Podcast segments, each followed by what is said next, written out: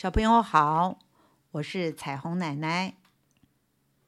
今天的故事是谁污染空气？深夜里，有一只大烟囱，冒出一阵又一阵的浓烟，随着风在空中飘散，散布到每一个角落。因为是黑夜，所以实在很难看清楚这一切。但是熊老先生觉得有一股味道很呛鼻，他喷嚏打个不停。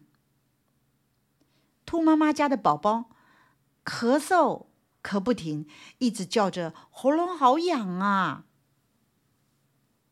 一大群人都睡不好觉，可是他们都不知道为什么。到了天亮，大家的怪病就消失了，因为天还没亮，烟囱的烟就逐渐小了、淡了。但是花落小姐发现，她雪白的窗帘很容易就变黑变脏。牛爷爷更奇怪，说：“他花园里的花草树木怎么垂头丧气的，一天比一天没精神？这是怎么一回事呢？”大家。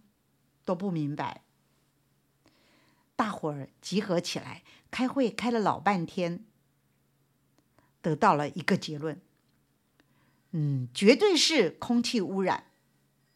但是罪魁祸首是什么人呢？这个谁也不晓得。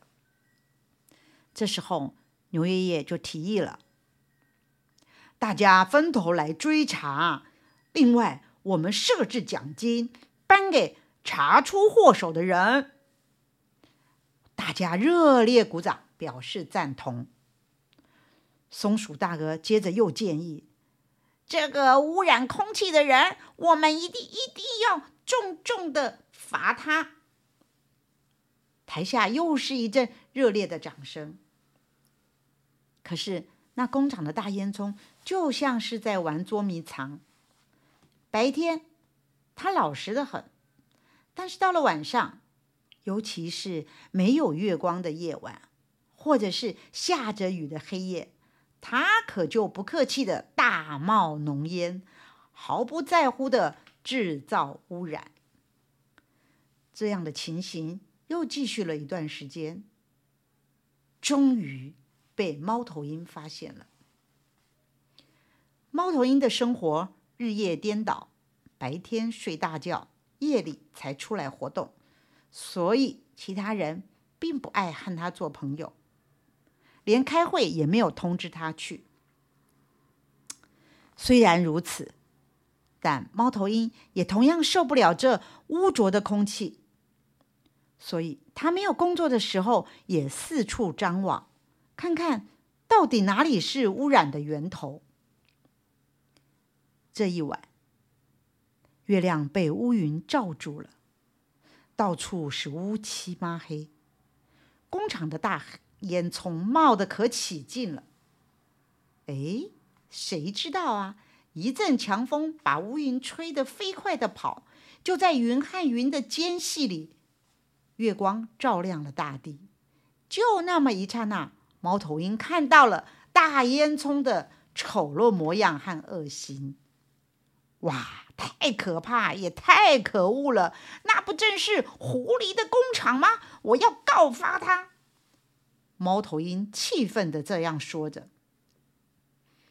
于是第二天，大伙全知道了，一起找狐狸算账去。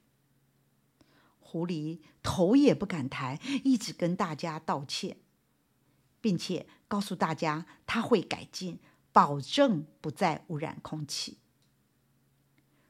环保局派人来开了一张大罚单给狐狸老板，还限时改善，不然就要勒令停工。大家很满意这样的结果，并且召开了一个表扬大会，颁了一个环保奖章给猫头鹰，感谢他的功劳。猫头鹰说。嗯，真是谢谢大家了。不过，我想这是我们每一个人的责任。我以后一定会更努力去参加环保工作。主席熊先生高兴地说：“嗯，不错，不错，真不错。环保工作啊，人人有责，让我们大家一起努力。”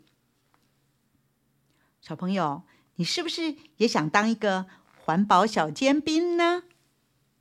今天我们的故事就说到这里喽，下次再见啦。